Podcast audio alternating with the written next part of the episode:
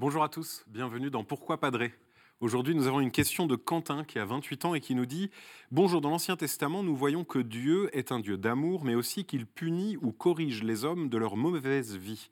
Pourquoi ne le fait-il plus aujourd'hui? Alors en fait, l'Ancien Testament, c'est la révélation d'un Dieu puissant qui prend son peuple et qui le conduit au travers du désert, au travers des péripéties de l'histoire, et qui l'emmène jusqu'en terre promise pour ensuite lui donner le salut.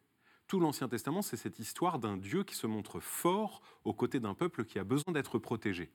Et puis dans le Nouveau Testament, le Christ vient pour dire qu'il rejoint toute existence de chaque homme de toute l'histoire. Et donc nous n'avons plus seulement un Dieu qui va diriger certains, mais un Dieu qui vient rejoindre tous. Et du coup, ça change tout. Le rapport de Dieu aux hommes est totalement différent depuis le Christ, parce qu'il nous montre qu'il connaît nos existences, qu'il connaît l'intimité de nos vies, et qu'il fait confiance à chacun pour aller jusqu'à la vie. Et donc, nous comprenons que Dieu n'est pas là pour seulement nous punir, pour seulement diriger nos vies à la manière d'un marionnettiste qui ferait en sorte que ceux qui commettent le mal euh, subiraient des châtiments dès ici-bas, mais il est celui qui est un compagnon discret de nos existences.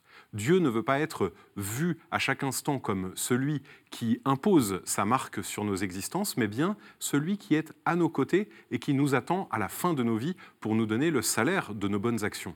Parce que finalement, si dans l'Ancien Testament on voit certains qui subissent des châtiments ou bien qui sont punis pour leurs mauvaises actions, nous continuons à croire qu'au ciel, eh bien, nous serons jugés sur notre vie. Et donc nos actions, nos actes, chacun de nos actes a une portée d'éternité nous comprendrons à la fin de notre existence tout ce que nous avons fait de bien ou de moins bien, et quelque part, nous le paierons.